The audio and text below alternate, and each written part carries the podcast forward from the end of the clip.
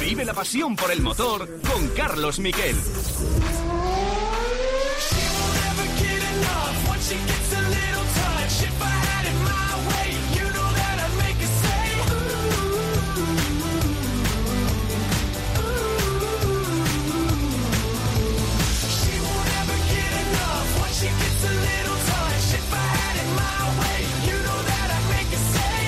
¿Qué tal? Muy buenas, bienvenidos a Cope GP. Una semana más, edición podcast de este programa, el programa de motor que tiene más audiencia dentro de los podcasts deportivos de cope.es. No me voy a cansar de decirlo semana tras semana y agradeceroslo, ¿eh? que gracias a vosotros, a todos los que estáis ahí, a los que eh, os sale una alerta en el móvil, que ya hay un Cope GP nuevo, lo descargáis. Uno de ellos, por ejemplo, es mi hermano. Mi hermano siempre, uh, ya tengo otro Cope GP, eh, tengo acumulados. Bueno, pues eso.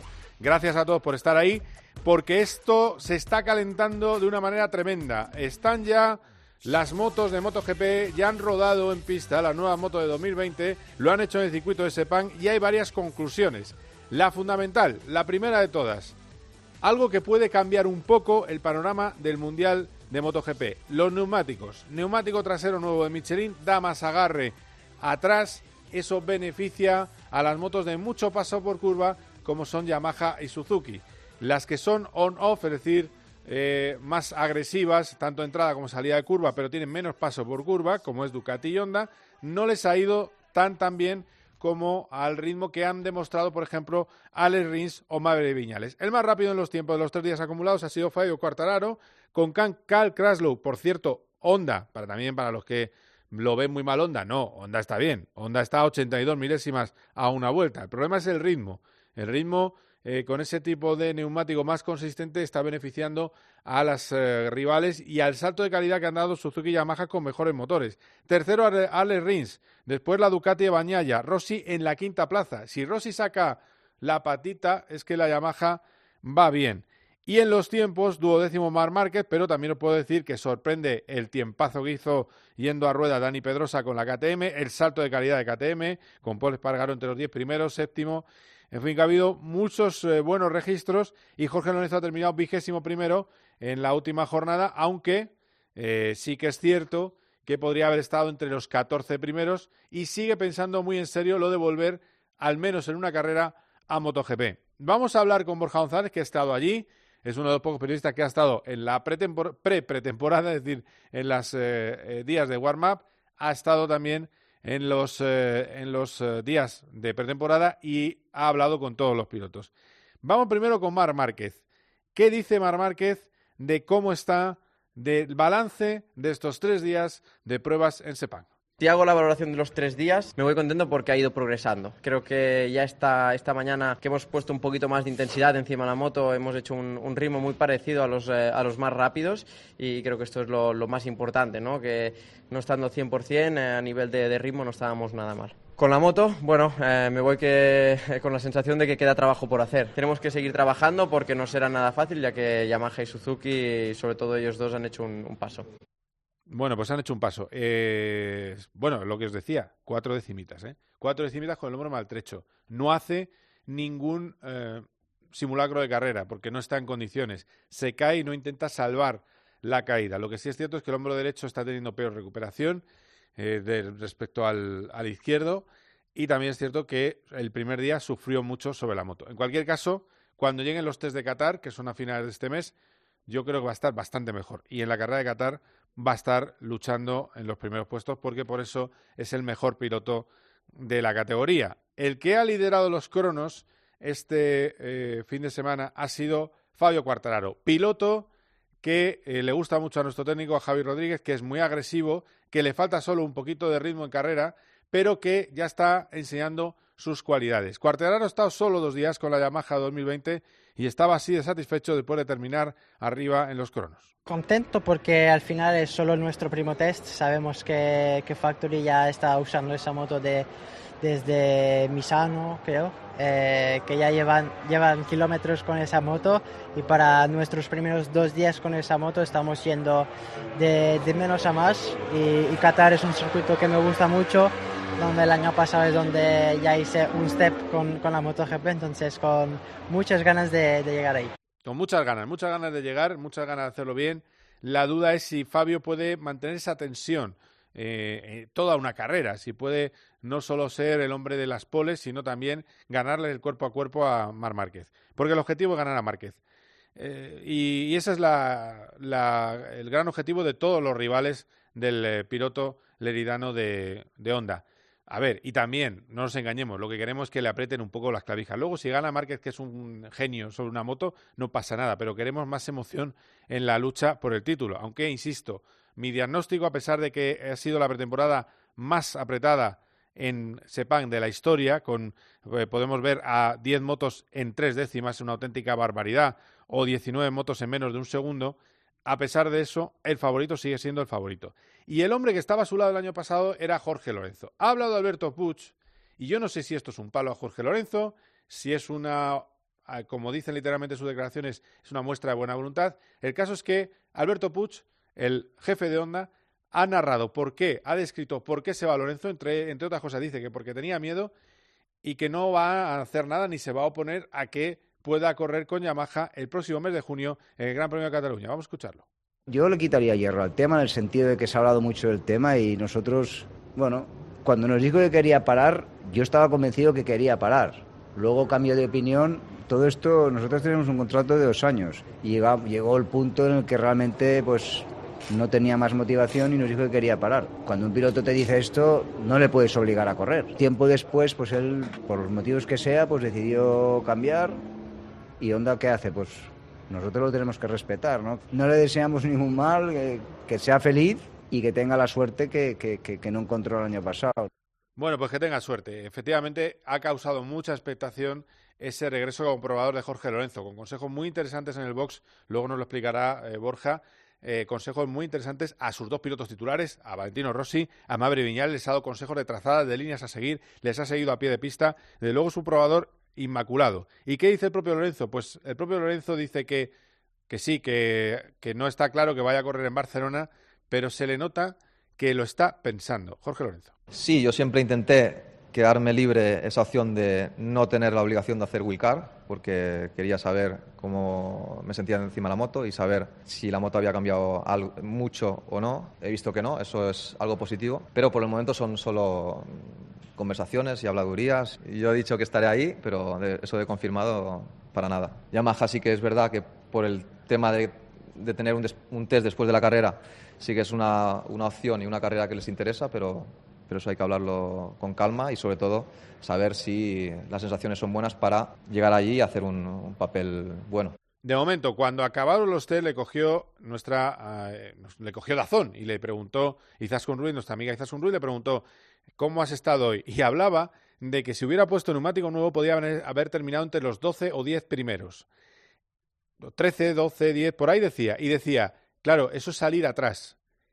Se le escapa ese, eso es salir atrás, pero si eres probador y no vas a correr, ¿por qué piensas en salir de una parrilla?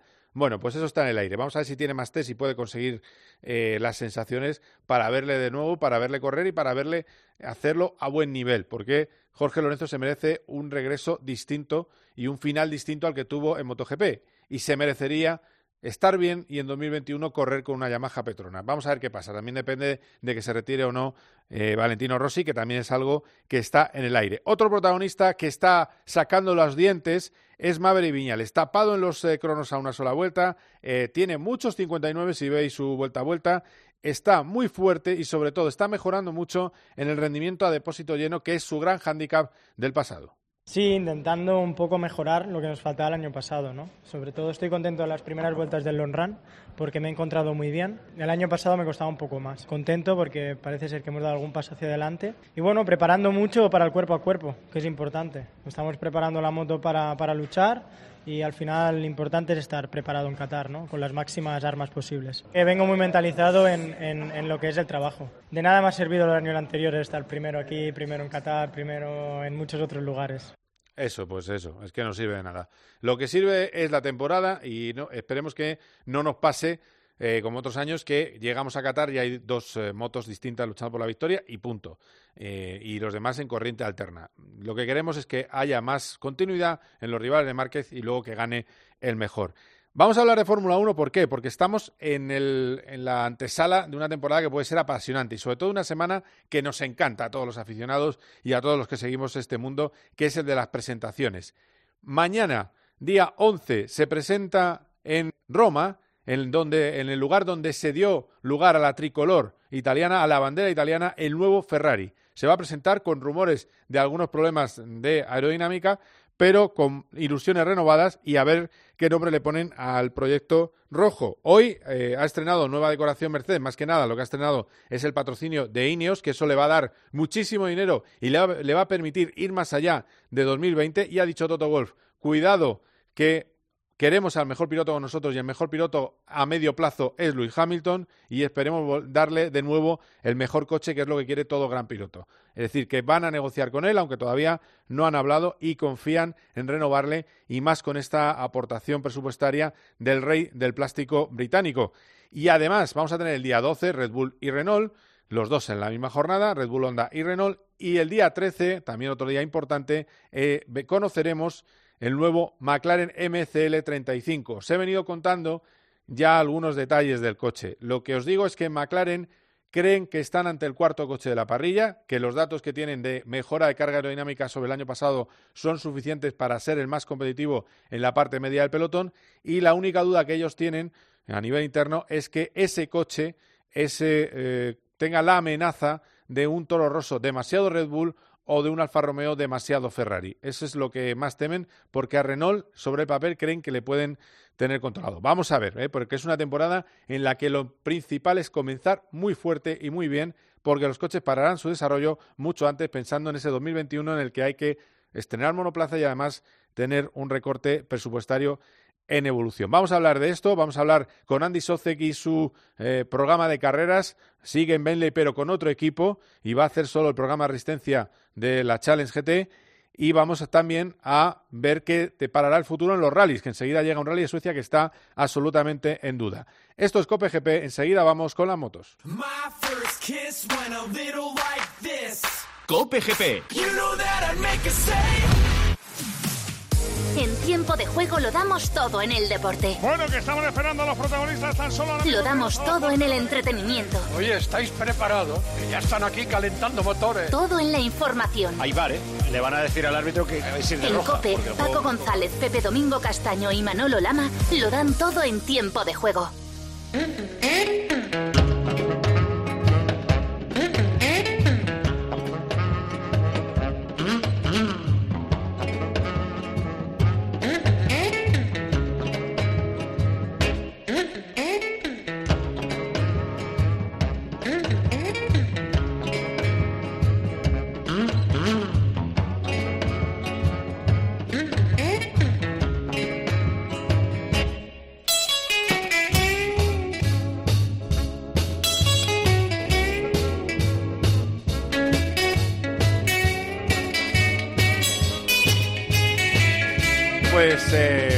Guateque. Estamos en el Guateque y supongo que después de un viaje de 15 horas debe estar con este ritmillo en el cuerpo.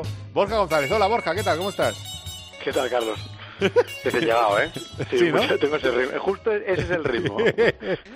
es no, no, menos mal, que, mal que me estáis poniendo esto porque como me pongas una cosa un poquito más de, perfil más bajo, eh, igual empiezas a escuchar ronquidos. Ya, ya. no sería la primera, no sería la primera vez en la radio, en la radio nuestra ha salido eso, ¿eh? Eso es así. Eso. fue Emilio, Emilio, ¿no? Emilio fue uno de ellos. Ha habido tres veces, dos de ellas con Joseba, creo.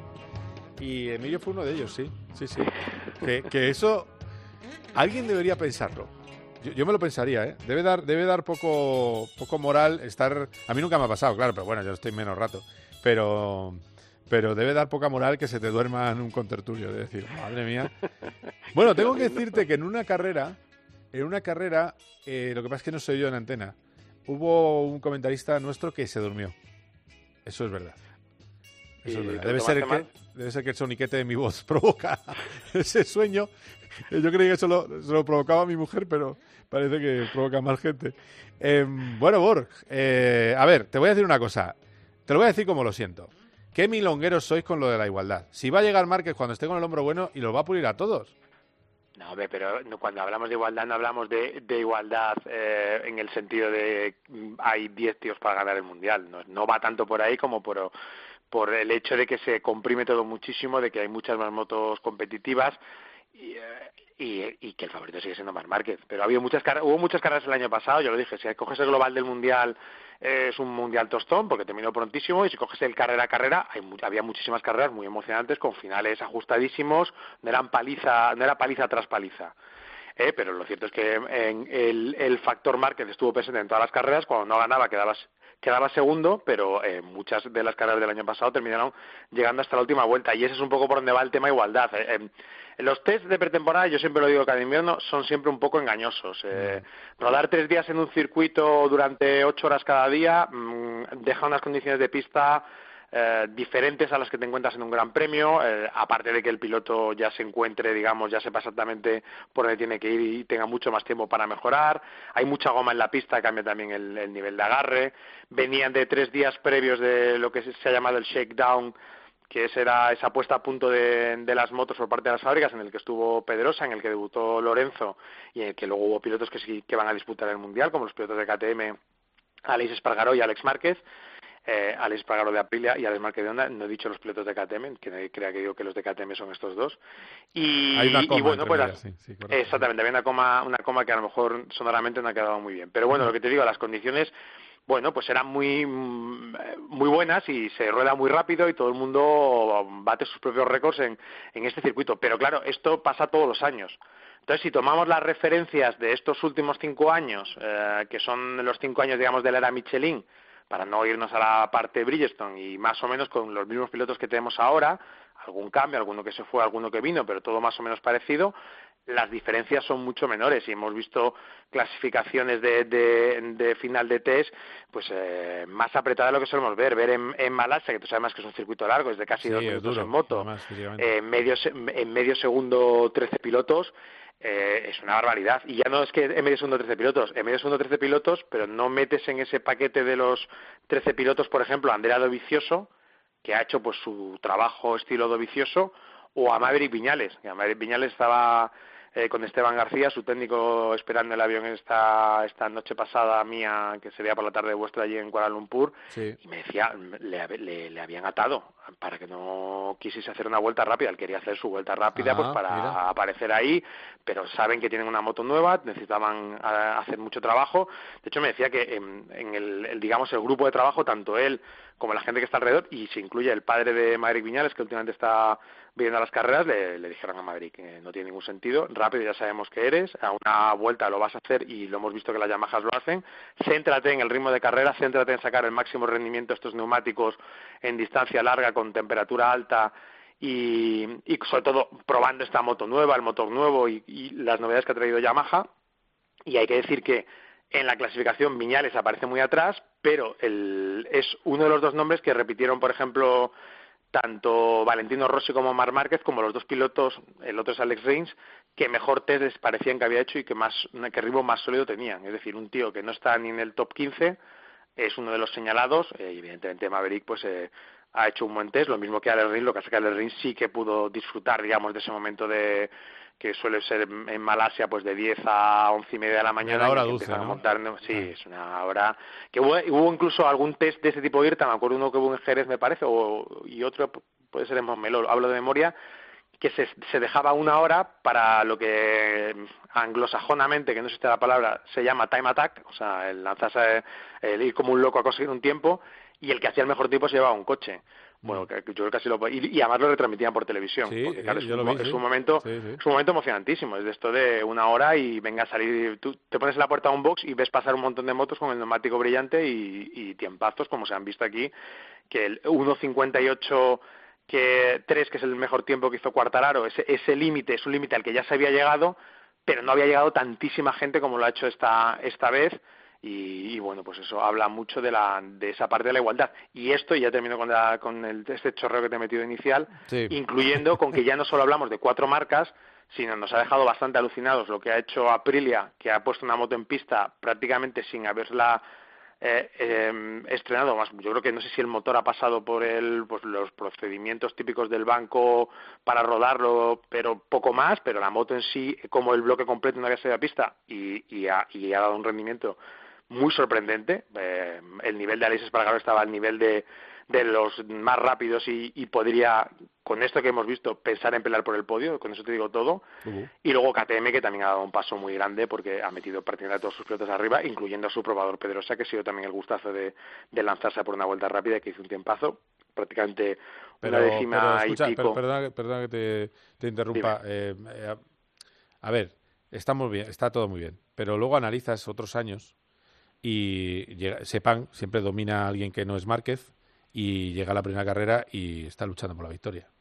Sí, no, no, no, pero, pero el factor Márquez lo damos por descontado. Vale, vale, o sea, esto, esto yo creo que nos, ha demostrado. Esto es el mundo, el mundo sin Márquez. Márquez. está mal del hombro, está realmente mal. ¿eh? Yo estuve con él el día antes del test y, y me dejó hacer, me dejó, me dejó tocarle el hombro, que eso es una cosa bastante, sí, sí, bueno, es típica conversación y vamos, esto que si alguien dice, bueno, está troleando, no está troleando.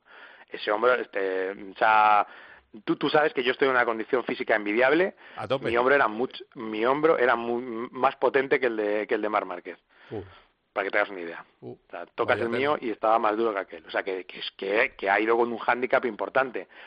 Eh, luego mm, vamos a dejar también un poco en duda qué pasa con las motos, porque bueno, pues porque ya te digo, son muchas horas en pista y ahora iremos a Qatar, que es un circuito que no suele ser muy bueno como referencia, porque es una pista pegada al desierto, con humedad, porque está también muy cerca del mar, es una condición muy rara y normalmente no entiendes muy bien qué moto está bien que está mal, pero sí que hemos visto que Honda, por ejemplo, tiene trabajo por hacer y Ducati tiene trabajo por hacer porque los nuevos neumáticos de Michelin, no digo que se les haya cruzado un poco, pero les obliga a cambiar un poco la manera de pilotar la moto y, y es por eso por lo que Dovicioso ha terminado en una posición tan retrasada y no se la ha visto delante.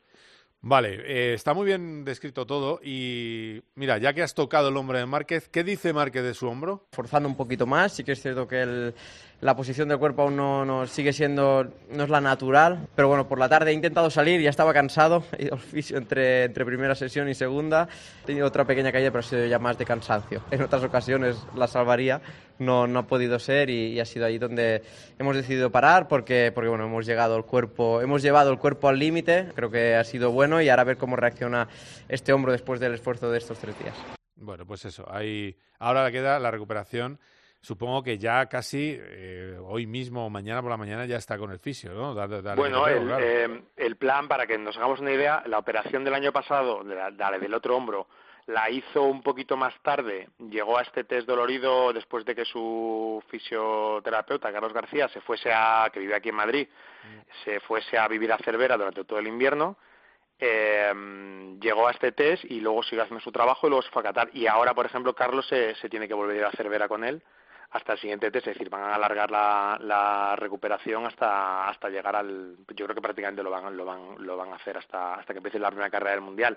Tiene trabajo por hacer, pero bueno, era una operación más sencilla, pero las operaciones son diferentes unas a otras, tocan otros músculos y bueno, y, y está, por ejemplo, hoy también en el enlace justamente en Dubai que, que estaba que coincidió con Mark y hemos estado hablando un rato pues también sí me decía eso que hay cosas por ejemplo pues él, es una moto muy física él tiene que utilizar mucho su cuerpo lo utiliza mucho la fuerza mm, física y movimiento sobre la moto para, para manejarla y con esa pérdida de potencia en el hombro tiene que pilotar de otra manera y pilotando de otra manera te genera dos cosas. Uno, esto, lo que ha dicho él, pues ese, esa posibilidad de fallar antes, que es lo que ha hecho que cayese dos veces, y la otra es que a veces sales y te salen problemas en la moto que nunca has tenido, pero claro, de repente empiezas a darte cuenta que pueden estar relacionados con cómo tú la estás pilotando por el estado físico en el que estás. O sea que tiene su, su complicación, ya no es una cuestión de dolor o de falta de fuerza, sino también es una cuestión de que a la hora de hacer el trabajo el piloto está en otra situación y a lo mejor la conclusión que da no es la correcta y tienen que afinar muchísimo en el box eh, afinar mucho qué de lo que dice el piloto, qué de la información que aporta vale o no vale para seguir con ese trabajo de desarrollo, porque es que además las fábricas tienen que, en el próximo test en el de Qatar, que es 22, 23, 24, tienen que decidir ya qué motor van a utilizar para todo el mundial y ahí eso es, la parte que más les preocupa siempre, no fallar, porque ya hubo algún año que, que Honda falló, falló, pero ganó Márquez el mundial, lo digo porque va a seguir con tu, tu discurso inicial. No, no, vamos, que yo lo que digo es que no quiero mm, milonguear, o sea, quiero decir que está muy bien, que todo muy bonito, que está muy bien y hay que sentir, hay que acoger a todas las fábricas en nuestros brazos, pero eh, el, favorito es, es, uno. Y a lo que voy, dime, dime. Lo digo por, por parte tecnológica, eso de la parte tecnológica se ha igualado. La parte pilotos es la que es. Eh, y ahora veremos a ver pues si alguien es capaz de, de, de, tener el nivel de regularidad que tiene Mark hasta final de temporada y complicarle un poquito más la vida. Pero lo que sí que se puede empezar a intuir es que el nivel tecnológico es mucho más igualado y, conseguir que seis fábricas tengan motos competitivas y ponemos un poco en cuarentena la parte de abrir la KTM hasta que no lo veamos en más sitios, pero si se confirmase eso es la leche. Tú imagínate que tuvieses no, 12, eh, 12, coches de un nivel de 12 coches de un nivel parejo. Mm, Magnífico. Eso es, eso es eh, el, el, sueño. Ha pasado y, fue la mejor temporada reciente de Fórmula 1 2012 pues y eh, había pues ocho, ocho había muchos pilotos candidatos a ganar, hubo 11 ganados de grandes premios, pero fue un año eh, extraño. Eh, sí que es cierto, a ver, yo, eh, efectivamente, la parte, pero luego llega la carrera y hay equipos que luego tienen un, su propio funcionamiento, aparte del, factor humano, que no les da, que esa es otra, porque el fin de semana de Gran Premio es distinto a poner la goma nueva que quieras en el... Claro. Es muy distinto. Eso también hay que explicarlo a la gente, pero bueno, que habrá que esperar y luego las temporadas son largas y ahí es cuando se notan también los presupuestos, ¿no? También. Pero bueno, que es verdad que pueden darnos alegrías y eso es lo bueno, eh, más de uno y más de dos, y eso yo creo que es lo... Y más, y más, de, y más de uno más de dos pilotos españoles, porque al final te he dicho que los dos nombres que más han destacado son Maverick Viñales y Alex Rins, ha estado muy, a muy buen nivel Joan Mir, compañero de de Maverick, eh, de Alex Rins, eh, evidentemente contamos con Mark, es decir, tenemos cuatro o cinco pilotos siempre que sabemos que siempre que van a estar ahí y eso abre muchas las opciones y, bueno, pues quizás digamos de los no españoles, pues volveríamos a señalar a Dovicioso como el que, al que estaremos atentos, porque luego llega a Qatar y ya ha ganado los dos últimos años, y luego a ver qué es capaz de hacer Fabio Quartararo, que ahora ya está, digamos, ahora no va a ser como el año pasado que llegó mm, por detrás, sino ahora es todo el mundo le va a estar mirando. Hizo un simulacro de carrera el último día y mm, la sensación no fue magnífica, no era mucho mejor el de Viñales, por ejemplo. Mm, puede ser que le esté costando un pelín más con la, con la Yamaha 2020, pero bueno, ya te digo, el chaval lo bordó la temporada pasada, a una vuelta es tremendo y, bueno, va a ser uno de los protagonistas del Mundial seguro. Otro protagonista, Alex Márquez. Así se siente después de estos eh, días que yo, ahora me das tu, tu valoración, pero yo los veo positivos. Alex Márquez. Sí, hemos cumplido los objetivos que tenía antes de, llegar, eh, tanto tiempo tiempo de, time attack eh, como de ritmo de carrera bastante bien. Creo que de partida estamos a un nivel bastante bueno. Por no trabajar nunca con electrónica, mis comentarios eran parecidos tanto a los de Mark como a los de Kraslow. Entonces, eh, eso también me deja tranquilo, ¿no? Que, que, también siento y creo que aún quedan cosas por mejorar de, electrónica, pero que mis comentarios sean bastante parecidos, pues hace que, que, bueno, que también para la fábrica sea todo mucho mejor. Y dos juicios más. Eh, dice Alberto Puig sobre Alex Márquez que no es tan fuerte físicamente como su hermano, pero que levanta muy rápido la moto, que lo está haciendo bien. Y esto habla, ahora te pregunto, eh, Borja, ¿esto habla Marc de su hermano Alex? Pilotaje lo tiene bastante bien. Eh, tiene el cuerpo echado hacia adelante, cabeza hacia adelante, apoya buen fuerte en la rueda delantera, cosa que con la onda lo tienes que hacer así si quieres ir rápido. Y, bueno, lógicamente pues le faltan muchas cosas. hoy se ha marcado un simulacro de, carrera, cosa que no, da muchas ganas aquí cuando estás en Malasia, pero pero bueno, va, haciendo su camino, pero ya te digo, yo estoy centrado en, eh, en mi lado del box porque ya tengo suficiente faena. Bueno, pues ahí lo tienes. Eh, tu veredicto, eh, juez González. A ver, Alberto Puch ha dicho que mejor de lo esperado. Creo que hay una cosa que sí que es cierta y es la, la parte temor se le atragantará la moto, que es un poco un temor que, quedó ahí abierto después de la temporada de Jorge Lorenzo. Yo creo que mm, casi podemos descartarla, no se le va a atragantar la moto. Ya, ya va a ser más una cuestión de aprendizaje y luego ya de ver exactamente cuál es el nivel al que es capaz de llegar él en esta MotoGP. Eh, es verdad que físicamente se nota que es, tiene, es, mucho, es más, mucho más alto que Mark, pero es un piloto mucho más delgado. Lo que es que esa altura la sabe utilizar bien en el pilotaje. El paso por curva de Moto 2 le ayuda también en esa parte de curva. Le cuesta un poquito más, digamos, el resto. No te voy a decir que ha sido excepcional ni es la bomba. Es un poco más estilo Alex Márquez, que va a un ritmo mucho más diésel que su hermano, con lo cual eso, y eso hay que tenerlo en cuenta. La simulación de carrera fue correcta, no te voy a decir que fue brillante. Eh, de hecho, digamos, la comparación se puede hacer con Brad Binder, el piloto sudafricano con el que se jugó el Mundial de Moto 2, que lo ha hecho con la KTM, hicieron, hizo una simulación de carrera y son bastante parecidas. pero ya digo, yo creo que de momento correcto y sobre todo la parte esa temor a que pueda ser un calvario estar allí, que a veces alguno decía vaya a ser tal, que se mete allí en la boca del lobo, que esta moto le mate, tal, mate en un sentido totalmente así metafórico, creo que no, creo que no va a pasar. Ya va a ser una cuestión de que le coja más el hilo de la categoría, luego cambia mucho en carrera, cuando esté la goma de Moto 2, cuando se ruede menos, con la presión de la salida, la presión del grupo, etcétera. Pero bueno, creo que creo que no, no, no va a ser mal, pero tampoco te puedo decir ahora mismo si vamos a ver a un piloto que en las últimas carreras del año va a estar peleando por el podio o si, como a mí me daba la impresión y me parecía bastante justo, va a ser más una cuestión de andar eh, peleando por el top 10, por lo que te digo siempre, porque hay muchísima calidad, muchísima igualdad, muchísimas motos que van bien y es un poco lo que se le mm, creo que se le debe exigir a un novato, aunque esté con la, con la Anda Repsol. Terminamos con dos audios más. Ya has visto que le he sacado partido a todos los audios que han llegado, ¿eh? Eh, unos cuantos de Dazón también. Eh, y escuchamos a dos protagonistas también. Alex Rins, que nos faltaba por oír, ya le has citado tú, que va como un tiro, que tiene un ritmo escandaloso junto a Maverick. Y Jorge Lorenzo, hablando de Yamaha y de sus compañeros en Yamaha. Y la verdad que, estoy muy contento, el, equipo está contento con el trabajo que, hemos realizado estos tres días. Eh, como bien dices, hemos sido constantes y hemos rodado casi todas las vueltas en 59, una cosa, es, es, es, algo bueno porque hemos mejorado nuestro ritmo de carrera. Ahora iremos a, a Qatar a acabar de confirmar que todas estas cosas funcionen también en otro circuito y preparados para empezar la temporada. Sí, nos vamos muy reforzados en, ritmo y, en vuelta rápida, que era quizá una cosa de las que nos costaban el año pasado. Eh, al final, cuando te sientes a gusto encima de la moto y las cosas salen, eh, eres capaz ¿no? de dar este poquito más. Yamaha, en general, motopilotos es el equipo ahora mismo más completo porque es el único que tiene tres pilotos que pueden ganar carreras. Incluso este año puede ser que se, incluya ese cuarto eh, y las demás fábricas no. Hombre, la lógica dice que Quartararo irá mejor. Así que si ya Quartararo en su año de debut eh, ha conseguido luchar con, con Marc, pues eh, las posibilidades de, luchar por el Mundial de, Fabio serán muy grandes. Viñales yo creo que junto a, a Marc y quizá Valentino, pero de diferente manera, son los pilotos que desde fuera veo más de instinto asesino, más, más killer, ¿no? Bueno, pues lo más killer dice que es el mejor equipo, que todo está fenomenal. La pregunta del millón, Borja, ¿crees que va a correr en Barcelona? Lorenzo. ah, esa, esa, es muy complicada. Hizo el otro día un sorteo de su casco de pretemporada y dos pases para Montmeló, que no sé si lo hizo a propósito para que todos estuviésemos pendientes de eso. Me, me, mm, ahora mismo mm, tengo dudas, ¿eh? Tengo dudas. Eh, no, no no ha rodado lo suficiente como para saber cómo de competitivo es. Sí que tengo alguna mm, pista de conversación off the record de piloto rodando detrás de él que me dijo em, cuando rodé detrás de él cuando iba con la onda mm, eh, se le veía fatal, fatal, se notaba que aquello no, no iba y yendo detrás de él, aunque fuese todavía no muy rápido porque fue al principio, ya se veía a Jorge Lorenzo ese tira líneas que, que, abre la línea, tira la moto y hace cosas que, que, hacía el Jorge Lorenzo antiguo. Si él consigue ponerse en forma, él dice que le sobran un par de kilos, yo lo subiría a, a, tres, cuatro. Vamos, que, te, eh, no has dicho cinco por... No, no, no, me dijo el mismo, eh, que ah, estaba, que estaba un poquito más gordito, o sea que eso no, no, es una cosa que él no lo oculta.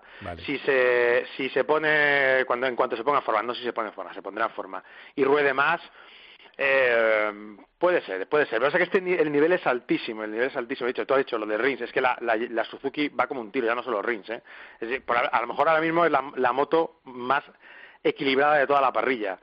Y, bueno, pues va a ser muy interesante y sobre todo mm, nos resultó muy gracioso y es la foto, yo creo que, la gente la busque porque es una foto casi yo diría histórica, esa de Jorge Lorenzo vestido de Yamaha de calle, eh, sentado al lado de Valentino Rossi vestido con el mono y mm, Jorge Lorenzo dándole consejos a, a Valentino Rossi de ¿eh? Eso es una cosa, es una cosa. Con el muro, ¿eh? ¿te acuerdas del muro? El muro para acá, el muro para allá. del muro, pues del, del, muro hemos pasado a llevarse. Valentino Rossi hacía, hacía bromas, se reía y todo. Dice, decía, dice que, bueno, que, que parece que tenía que retirarse para que la relación fuese buena y que era mucho más simpático. Diciendo que luego añadió, quiero decir broma, pero que estaba sorprendido. Dice que de repente estaba con el mono puesto, miró al lado y, y miró y dice, pues este es Jorge Lorenzo y le estaba contando, hablándole de trazadas y, bueno, pues se, ve que está muy implicado y muy, y muy ilusionado con este papel nuevo que tiene y que sí que se entra en el box y, le, le, da, da actuaciones a los dos pilotos, tanto a Magri como a Valentino,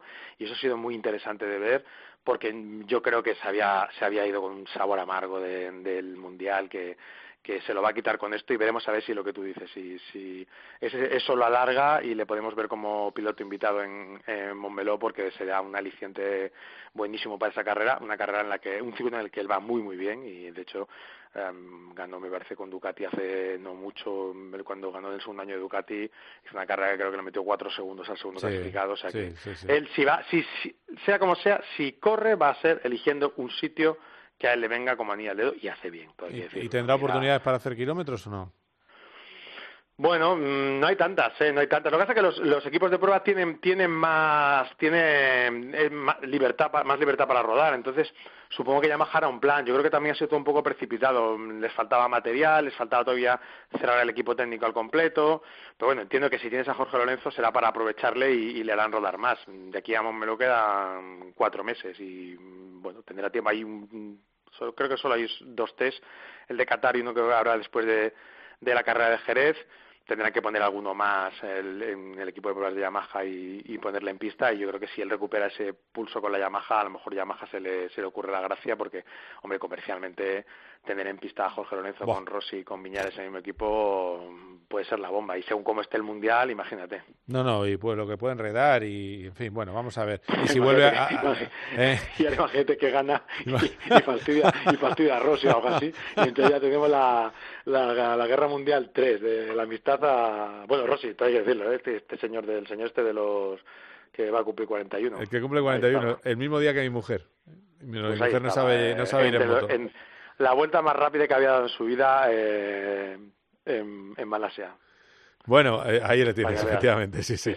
Lo puso, ha puesto la foto, él por ahí, ha puesto, no está mal para un, que ha puesto, no sé si era fucking old o algo así. Ah, sí, sí. Como, de, broma y, risas. Ahí lo tienes. Sí, Para un, pues para un viejo no está nada mal eso. Oye, Balja, pues nada, qué gran información, que lo hemos analizado todo al dedillo, así que a final de mes de nuevo, más jaleo, test de Qatar, eh, estaremos en contacto. Así que de buen descanso, que te lo mereces.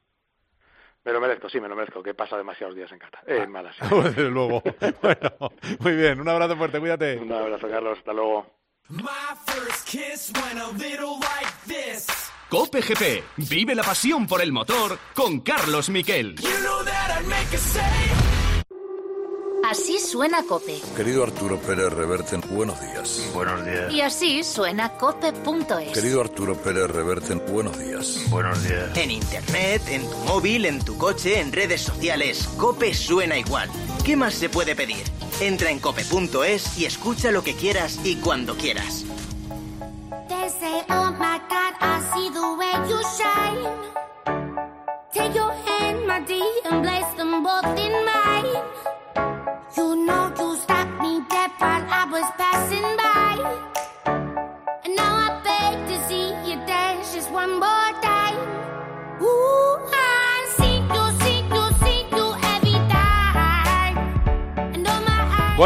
Pie porque es un amigo y aparte es un pedazo de piloto que ha vuelto a subir al podio este invierno, de nuevo. Estaba yo allí en tierras saudíes, sube al podio, pero luego como se aburre, pues se coge y se hace la Titan Desert en Arabia Saudí también. Le ha gustado mucho el país y los paisajes. Y tenemos aquí a Roberto Meri. Hola Roberto, ¿cómo estás? Hola, buenas tardes, ¿cómo estamos? Bueno, bien, bien. Em, bueno, y vienes, que por eso te llamo, Vienes de rodar en kart con Carlos Sainz el viernes pasado eh, aquí en, bueno, en, eh, en, Zuera, ¿no? Rodaste. No, no, en el circuito de Recas. ah, en Recas, Recas, perdona. Sí, sí, sí. ¿Recas Toledo ya o no? ¿O es, o es todavía Madrid? Pues no lo sé, que, eh, puede ser que sea Toledo, ¿eh? Porque, a ver, coger la carretera de dirección Toledo, eso seguro. Pero no sé si ya está en Toledo, puede ser que sí que esté en Toledo ya en la provincia. Bueno, entonces la, la pregunta que nos preocupa a todos es, ¿le metiste o no le metiste? No, no, no, no, no le metí, no, macho. El Félix, Portero, que es el que organizó el test, me dio un cara un poco, un poco estropeado el tío. ah, vale. Nada, está en forma, Carlos está en forma, rueda muy rápido en recas. Eh, siempre vamos todos los años ya a hacer un día de test. Para también viene bien para él, para mí, para todos, para prepararnos de cara a la temporada, ¿no? Aunque ahora mismo estoy en mitad de la, del campeonato pero bueno, eh, eh, salió un buen día, entrenamos bastante, dimos muchas vueltas, eh, nos pusimos otra vez en forma al sitio, así que bueno, eso es lo importante. Bien, bien. Eh, Recas Toledo, ¿eh? Claro que yo te decía, sí, sí, en Toledo está ya. Eh, bueno, mm, vale, dicho esto, tú eres una persona muy bien informada. ¿Qué sensaciones tienes eh, para la próxima temporada de Fórmula 1? Bueno, pues eh, de cara al Mundial, pues creo que Mercedes, como siempre te he dicho, creo que es el equipo a batir, ¿no? Eh, creo que están un paso por delante de los otros, aunque a veces nos hagan ver que no. Pero yo creo que, que son los que, desde que ha llegado la era híbrida, son los que mandan y los que deciden cuándo ganan y cuándo no y obviamente pues Ferrari y Red Bull le sigue de cerca, ¿no? Yo creo que Red Bull va a depender mucho de la evolución del motor Honda, que parece que este año habían dado un salto bastante grande y veremos a ver si, si este 2020 vuelven a, a dar otro salto y pueden estar más cerca de ellos pero pero bueno yo creo que, que en general Mercedes es otra vez el equipo o sea por mucho que creamos uy Ferrari se está acercando al final se están acercando desde que estaba yo corriendo en Fórmula 1 2015 eh, ya van acercándose sí Claro, están, eh, me acuerdo que aquel año creo que Vettel ganó en Malasia, si no recuerdo mal. Eh, parecía que, que Ferrari está cerca de ¿sabes? y llevan así cuatro o cinco años, así que... Bueno, me acuerdo, me, acuerdo, fíjate, de aquella época, eh, perdona que te interrumpa, me acuerdo de, del el 2015 que cada carrera le preguntaban a Andrea Cremonesi de la Gacheta de los Sport a Fernando Alonso si no se arrepentía de haber eh, dejado Ferrari, sobre todo porque, y le preguntó especialmente en Malasia, que era aquella carrera ganó, ganó Vettel. Entonces, cada vez que hacía un buen resultado Ferrari, se lo volvían a preguntar. Lo que pasa es que dio para tres buenos, eh, tres grandes resultados, porque ganó tres carreras eh, Ferrari eh, ese año. Ferrari es la, es la eterna, la eterna cantinela, siempre, siempre lo mismo. de todas maneras, me han contado varias cosas que no, tú me dirás. a ver, y de, de, Carlos, ¿cómo le ves? Porque yo le veo con un ánimo fuera de la tierra, o sea, está a tope. Eh, y sobre todo, yo creo que, que es consciente de que puede consolidarse esta temporada en lo que hizo el año pasado, que lo puede intentar repetir. Sí, a ver, Carlos, lo, lo mejor de Carlos es que está muy motivado, es un piloto muy trabajador, eh, se sabe esto desde, desde que se le conoce a Carlos, ¿no? Es una persona muy trabajadora, está yendo al equipo este año ya ha ido varios días, eh, está informándose, está preguntando, está dando ideas, está pues está continuamente pues en contacto con su equipo, sus ingenieros mecánicos para para ver cómo plantear mejor la temporada de cara al 2020, ¿no? Y eso es una cosa muy positiva de Carlos. Hay gente que, que ni, ni, ni va a los equipos durante el invierno y Carlos está, o sea, pudiendo estar en Madrid, viendo ahí perfecto, en Mónaco, donde sea, está ahí viendo en Inglaterra. Correcto. ya te digo yo. ya, te digo yo que no es el mejor sitio, ¿sabes? o sea, no es un sitio muy bonito, ahí cerca de Woking vive él. Así que, que, que bueno, que, que pues este sacrificio que hace, pues eh, representa cada año que viene. A ver, creo que McLaren el año que viene se pueden considerar eh, consolidar como cuarto equipo, que es el objetivo de ellos, intentar acercarse más a los tres primeros que son Ferrari, Red Bull y Mercedes y ser cuarto pues eh, normal no eh, optando a podiums en alguna ocasión que fallen alguno de los grandes. Y yo creo que ese es el objetivo de ellos eh, lo que hay que tener en cuenta que el año que viene el reglamento abre un poco más el abanico y, y hay dos equipos que parece ser que tienen bastante peligro que son eh, Torroso que creo que ha cambiado de nombre no eh, tú lo sabrás Alfa Tauri sí Alfa Tauri, que es que Rosso es ahora Alfa Tauri 2020, y Sauber, el, eh, Alfa Romeo. son dos Exacto, Alfa Romeo. Son dos equipos que dan miedo por el hecho de que puedan coger un Red Bull, eh, Alfa Tauri, Torroso y, y copiar el Red Bull del año pasado y meterlo este año. Y Sauber, por lo mismo, pero con un Ferrari, ¿no? Así que que yo creo que es la mayor preocupación que pueden tener el equipo de, de Carlos Sainz. Luego también está Renault, eh, que es un equipo que es el mismo que ya sus motores, así que bueno, eh, yo creo que esos tres equipos pueden veremos a ver qué pasa y qué hacen con el diseño del coche, pero pero podrían ser peligrosos de cara a la temporada 20 contra McLaren. Yo no me fío nada de Renault eh, porque yo creo que no pueden hacer un coche tan malo como el año anterior, un chasis tan malo. Eh, y, y, también te digo que si la cosa está muy apretada a final de año, cambiándote de, suministrador de motores, mejor que no esté muy apretada. Quiero decir, que, McLaren va a pasarse a Mercedes, Renault, si tiene la posibilidad de ganar a McLaren, pues eh, puede ser que haya menos piezas para, para McLaren. Eso, eso pasó en aquella, cuando se fue de Toro Rosso de Renault, y vamos a ver qué pasa. Oye, de lo tuyo, por terminar un poco de preguntarte, eh, ¿cómo tienes lo de Le Mans? Que no es lo que nos tiene motivados a todos, de, lo de correr las 24 horas. No, pues bien, de momento tiene buena pinta eh, hacer las 24 horas. Eh, ahora, de hecho, mañana me voy eh, a Malasia a hacer la tercera carrera del campeonato asiático de Alemán Series y, y, hago la tercera y a la semana siguiente es la cuarta en Tailandia, así que me voy a tirar dos semanas fuera de casa ah. compitiendo. Llevas dos, o sea, llevas, eh, que la gente lo entienda, que llevas dos de dos, dos podios en dos carreras, ¿no? Sí, llevamos dos segundos. Dos segundos, de hecho, sí, sí. Ahora hay que hacer eh, los primeros para, ganar el campeonato, porque es que la carrera la ha ganado el Oreca de G-Drive, que, que Oreca es el mejor coche que hay en el MP2, es como, es como si corres en Mercedes en Fórmula 1 y, hay que intentar robar la cartera en estas últimas dos de alguna manera. Oye, pues si no somos más rápidos eh, a una vuelta, que, que sí que fuimos en Shanghái, pero no en Australia hay que ser eh, más listo que ellos o no sé. Hay que hacer algo, hay que hacer algo, Carmen. Que Ahí, que... hay que darle, hay que darle caña, me cago en la mar. Que hay, que, hay que ayudarles a salirse de la pista. hay que hacer algo, tú, hay que ganarles sea como sea. Así que bueno. Ah, di, que has, Dicho, has dicho bromita, qué bromita, ¿eh? sí, sí, sí. Oye, que escúchate. que tengo que el, que el piloto aquel es amiguete mío, el del otro coche, así que bueno. ¿Qué ha pasado? ¿Se ha cortado? ah, vale, que hay un microcorte si es un fijo. Debes tener el cable mal, eh, debes tener un cable suelto por ahí, a lo mejor, porque es tu teléfono fijo, que se ha cortado un poquito, pero no pasa nada, has vuelto. Eh, tengo un amigo tuyo aquí al, al teléfono, eh, le conoces hace años, comentarista como tú de la casa, Andy Souce, ¿qué tal? Hola, ¿qué tal, Carlos? Hola, Roberto. Hola, Andy. Ahí, sabes que Andy es el, as de los GTs, este te coge en un GT y te, te funde, el teto. Sí, sí, no, GTS tiene bastante experiencia, Andy, va rápido. Eh, bueno, que... Bueno, ya será para menos lo de fundir, lo de fundir es relativo. ¿eh? No creo ni, ni, que yo le funda en un GT ni que él me funda en el MP2. Yo creo que los pilotos que van rápido van rápido en cualquier coche. O sea que Roberto seguro que lo haría muy bien. Bueno, bien, bien. Muy bien, muy bien. Bueno, eh, Andy, te traigo aquí... Eh, eh, bueno, Roberto, ¿algo para Andy? Esto es un cruce de, de talentos. ¿Algo para Andy o no? ¿No? Que, he visto que va a ser la temporada que cambia equipo, ¿no, Andy? Sí, sí, más o menos. Eh, voy a correr con K-Pax, que es el equipo americano, con el que corrí ya el año pasado y el anterior en Estados Unidos. Y la diferencia, más que un cambio de equipo, es que el equipo viene desde Estados Unidos a Europa por primera vez a enfrentarse a todo el resto de equipos europeos.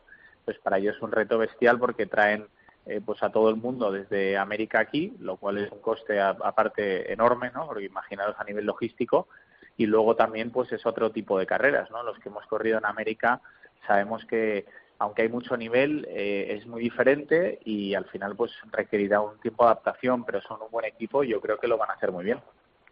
Mm. Tiene buenos compañeros, ¿no? Parente y Sí, eh, Parente y Pepper, dos pilotos que, bueno, yo creo que no podía pedir más. Uno de ellos, amigo mío, desde que tengo uso de razón en las carreras, recorrimos en karting y hemos hecho carreras paralelas con Parente, la Fórmula 3, donde éramos compañeros de equipo con Racing Engineering en el año 2002, pasando por las World Series en 2006, que nos jugamos el campeonato lógicamente en equipos diferentes, luego en GP2 volvimos a coincidir como compañeros de equipo y volvimos a coincidir en el 2013 y 14 en McLaren como compañeros de equipo. O sea que imagínate eh, vidas paralelas que se juntan después de no sé cuántos años y, volvemos a, correr juntos. Ya te digo, llevo dos años con el América, en el que hemos quedado segundos en el campeonato el año pasado y ganamos el campeonato por equipos y este año corremos juntos en Europa. O sea que fantástico. Jordan, piloto de Bentley, también un piloto con muchísimo talento. De hecho, acaba de ganar las 12 horas de Bathurst. O sea que no puede estar mejor rodeado. Bueno, eh, eh,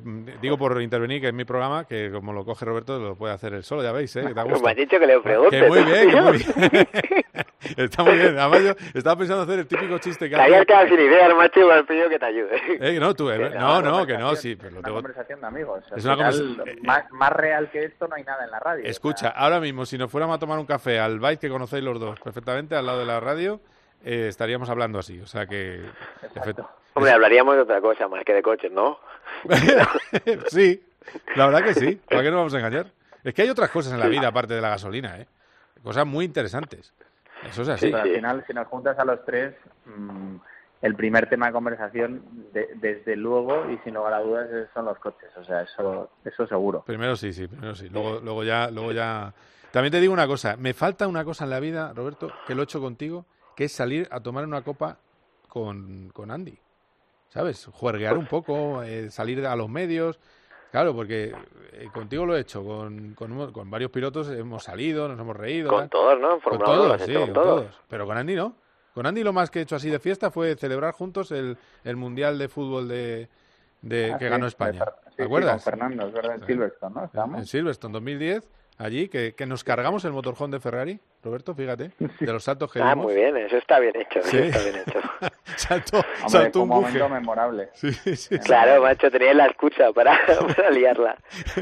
Llegó el que era jefe de prensa de Ferrari en la carrera siguiente y nos enseñó el, esto es lo que habéis roto. Nos enseñó el destrozo. Y era, efectivamente, el, el, camión, el suelo, tenía unos, un buje de hierro que lo sujetaba y estaba completamente doblado. Porque es verdad que dimos unos saltos. Había unos holandeses, los pobres, allí en la fila del fondo del, del Hospitality que tuvieron que irse de allí porque, digamos que la cosa del varón de Coubertin no la cumplimos. O sea, estábamos muy desaforados. Todos, ¿eh? Todos. Bueno, el matador, no veas. El matador Sainz. El matador Sainz daba saltos conmigo. Y, y, se cayeron los móviles a los dos. Bueno, eh, tremendo. Bueno, que tenemos una deuda, Andy. Eh, ahora sigo hablando contigo, Andy, también de tu casco y de, de esa hermosa subasta que has hecho eh, con legado María Villota. Pero bueno, voy a despedir a Roberto, que tendrá que preparar el viaje de mañana. Eh, Roberto, que mucha suerte, eh, que gane las dos carreras. Muchísimas gracias. Os voy contando cómo va todo. Venga, un abrazo fuerte. Saludos. Chao, chao, adiós. Gracias, chao. Bueno, Andy, entonces, primera carrera que te vamos a ver, en Monza, ¿no? Así es, Monza en abril, empieza el calendario.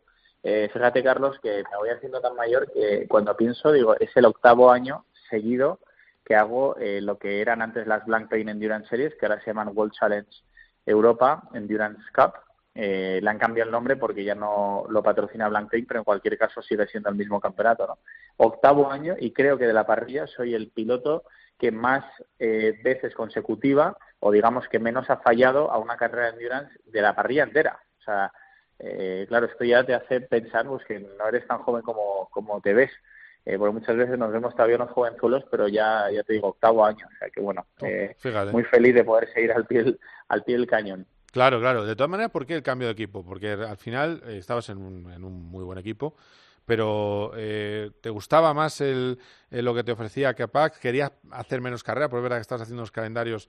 ¿Cuántas fueron el año pasado? Un montón, ¿no? 15 carreras, me parece, ¿no? fueron? Sí, justo, justo 15 carreras, porque no hice laguna, pero bueno, por varios motivos, pero el, el principal, eh, porque con K-Pax la sintonía desde el primer día ha sido fantástica y cuando me enteré que iban a venir a hacer Europa, les dije que yo quería formar parte de ese proyecto y desde el primer momento quisieron contar conmigo. Cuando tienes una afinidad tan fuerte con un equipo y has logrado grandes resultados y la cosa funciona, yo siempre digo que hay que intentar mantenerla, no cambiar nada salvo aquello que, por supuesto se puede mejorar, que, como siempre pues hay margen, ¿no? Pero, pero es un buen equipo, tienen una infraestructura muy potente, eh, sobre todo en América, y en este nuevo reto en Europa pues me apetecía ayudarles. Por otro lado, el ser piloto oficial durante cinco años de Bentley pues eh, me ha eh, generado pues un tatuaje en, eh, digamos en la frente de Bentley la gente pues a día de hoy puede seguir vinculándome a la marca y ya no estoy de manera oficial. Si es cierto que sigo corriendo con un Bentley el campeonato europeo pero ya no lo hago como piloto oficial y esto pues tiene ventajas y desventajas. La ventaja es que principalmente soy un agente libre que puede ir a correr el campeonato que quiera en la categoría que quiera. Es decir, si a mí me hace una oferta mañana para ir a hacer eh, Le Mans, por ejemplo, pues no tengo que pedir permiso. Entonces, bueno, esto me apetece mucho por, por cambiar un poco de aires y por eh, también, pues como te digo, ocho años seguidos haciendo lo mismo está muy bien, pero creo que soy un tío que todavía estoy en una edad razonable para poder hacer algo de, prototipos, ¿no? Y me gusta, por ejemplo, categorías como IMSA, eh, me llama mucho la atención el WEC, y ahora que entra la categoría de hipercars en el WEC, pues es un buen momento para pensar en, en otros proyectos, con lo cual no sé lo que va a pasar, ¿eh, Carlos, porque a día de hoy es muy temprano, pero mi idea es esa, es poder eh, ampliar un poco el abanico y poder correr otras cosas también, cosa que antes con Bentley pues no era posible, ¿no? Claro, claro. Yo creo que por ahí va la historia, efectivamente. Si tú sigues, tú puedes optar por un poco el digamos, la comodidad que tenías, que tenías una comodidad y has optado por un camino que te puede acabar en tu gran sueño. Yo creo que son, son las 24 alemanes, eh, Daytona, esas pruebas míticas, ¿no? Yo creo que es, que es un poco lo que, lo que estamos hablando, ¿no? Eh, a ver, mm, mm, te, te llamo también porque va por los 5.000 euros tu casco en eBay. Cuéntame para qué es, por qué. Eh, cuéntame un poco que es una iniciativa muy bonita. Bueno, pues eh, cuando me nombraron embajador del año pasado, en 2019, delegado María Villota, em, eh, pues la verdad es que quise hacer algo especial, diferente, eh, que pudiera tener también no solamente repercusión, sino también un fin, una finalidad, ¿no? Entonces, aparte de todos los proyectos en los que hemos participado, eh, la comunidad del motorsport, eh, un poco, pues es verdad que abanderadas por, por mí en un principio, pero con la ayuda inestimable de muchísima gente, eh, pues una de las eh, ideas que yo tenía era hacer un casco edición María de Villota y combinar mi diseño original con el diseño de María, con esas estrellas que, por ejemplo, utilizó en el casco que en el, en el casco del test que hizo con Lotus, eh, fue su último casco, digamos, que llevó durante la época de Fórmula 1, incluso de tercer piloto de Virgin y eh, combinarlo también con un diseño original que también llevaba María, pero que originalmente es de Emilio Villota en la parte trasera con la bandera de España. ¿no?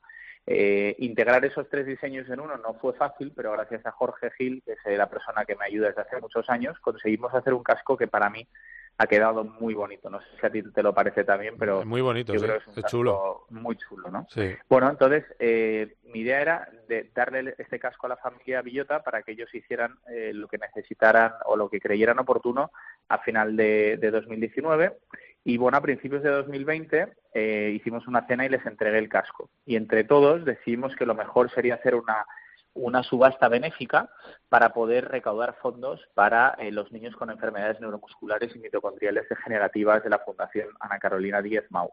Mm. Y esto es lo que hemos hecho. Entonces establecimos un precio de salida de reserva, como dicen los que hacen apuestas, ¿no? de 5.000 euros. Eh, ya sabemos que hay una puja por ese valor, por lo menos, con lo cual aseguramos eh, esos 5.000 euros que, como digo, se traducirán en tratamientos para que estos niños tengan una vida mejor y más cómoda. Así que hemos conseguido por lo menos el objetivo. A partir de aquí, pues si hay pujas más altas, imagínate, ¿no? Todo, todo euro que podamos recaudar para, para estos chavales y chavalas será, será más que bienvenido. Eh, no solo eso, sino que además he puesto a disposición también esta misma subasta el mono oficial de Bentley y las botas para que aquella persona que decida pujar pues tenga el, el kit completo y puede hacerse un maniquí o puede hacer una exposición o tener en su casa pues la equipación oficial que lleven durante toda la temporada 2019 con la que ganamos eh, cuatro carreras. Bueno, pues eh, buscar en eBay subasta solidaria casco, mono y botas de Andy Softex si queréis pujar, que merece la pena. Además, el casco es una auténtica maravilla. Andy, que, mucha suerte, que, estamos en contacto, que dale duro y, a ver esos nuevos horizontes. Yo estoy con eso, que yo te quiero ver en Le Mans. A mí es la pedrada, tengo esa pedrada y, yo creo que no veremos en Le Mans. Vamos con ello. ¿eh? Ojalá, yo, tenía varios objetivos. Como sabes, eh, Spa, las 24 horas estuvimos a punto, dos, dos años de ganarlas. Hemos hecho segundos, no, no termina de valer para el palmarés las 12 horas de Bathurst, tres años a punto de ganar y justo este año que no estoy, ganan mis compis. Entonces, bueno, me decían que parte esa victoria era mía, pero el trofeo desde luego no lo tengo en casa, o sea que también eh, tarea pendiente. Y por supuesto las 24 horas de Le Mans y ya, Le Mans, y ya si es por pedir, pues las 24 horas de Nürburgring y habré completado pues eh, lo que quiere Fernando Alonso en diferentes categorías, para mí se resume en GT3 y me haría muy feliz eh, poder hacerlo como digo, en esas cuatro carreras que son míticas y súper importantes. Bueno, pues vamos a ver, vamos a ver qué pasa. Andy, muchas gracias, un abrazo fuerte, cuídate. Gracias, gracias a vosotros, un abrazo, Carlos.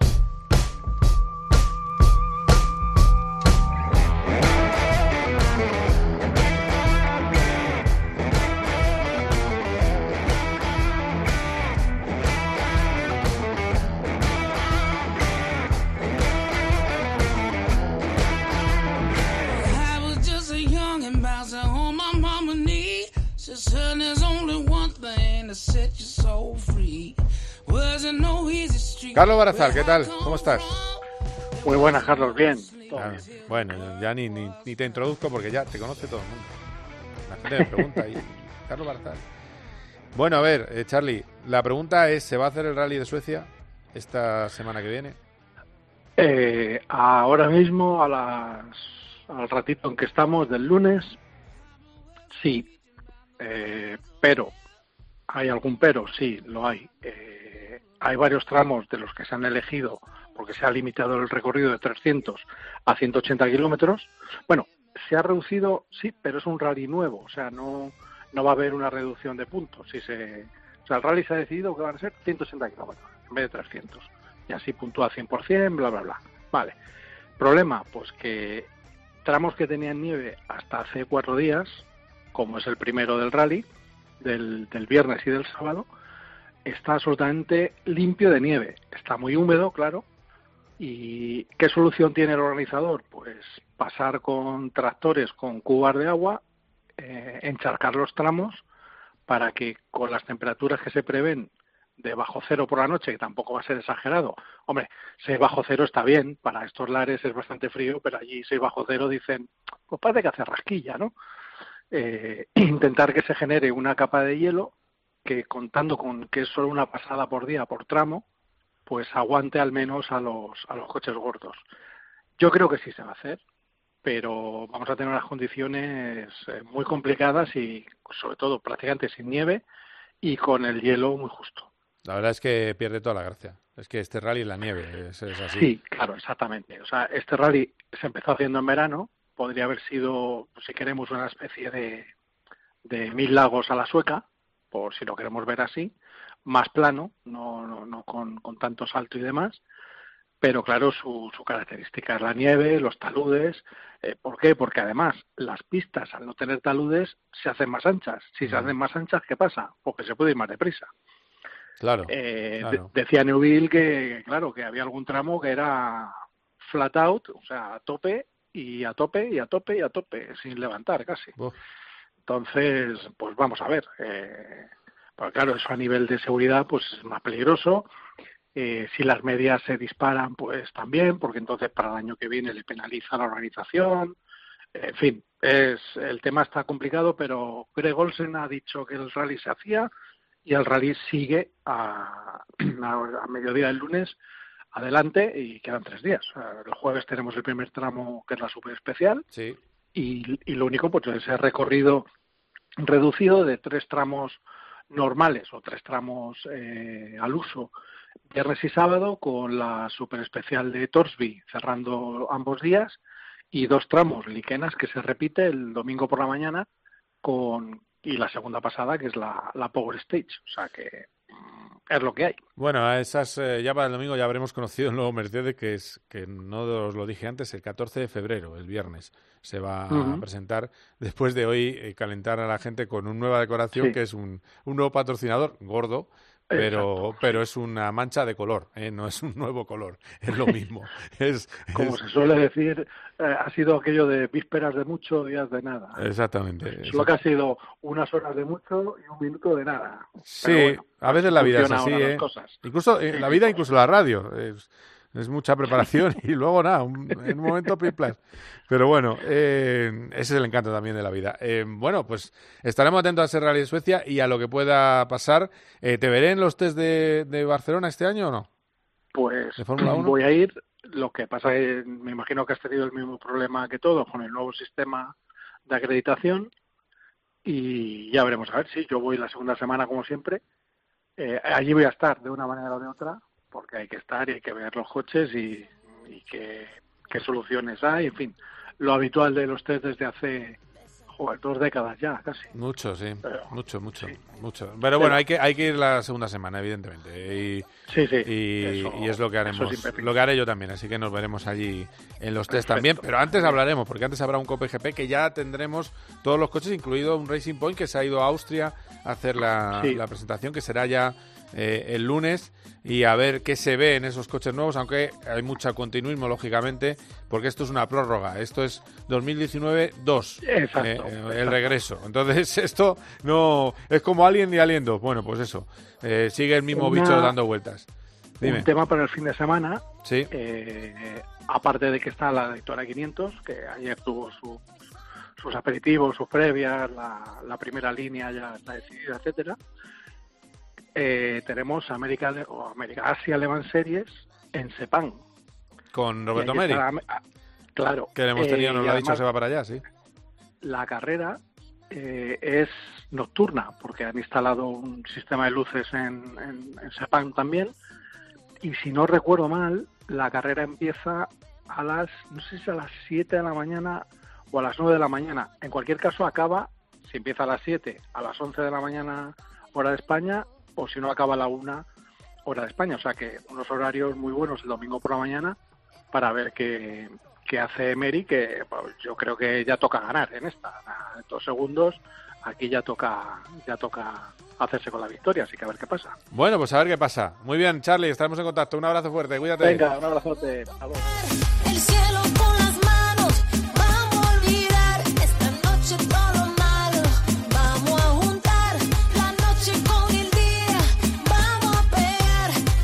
Bueno, pues hasta aquí con PGP. Habrá más la semana que viene y habremos visto los nuevos coches y tendremos más noticias. A ver qué pasa, que no, todavía no sabemos qué va a pasar con el proyecto Indy de Fernando Alonso. Por cierto, Fernando Alonso que este miércoles reaparece, va a estar en la eh, presentación del Le Mans Classic, donde parece que va a competir, que es una carrera con coches clásicos en el trazado de Le Mans. Bueno, esperaremos a ver este miércoles. Siempre con Fernando Alonso hay sorpresas, siempre con el motor hay sorpresas, siempre hay noticias y os las contaremos aquí en la cadena Cope. Adiós.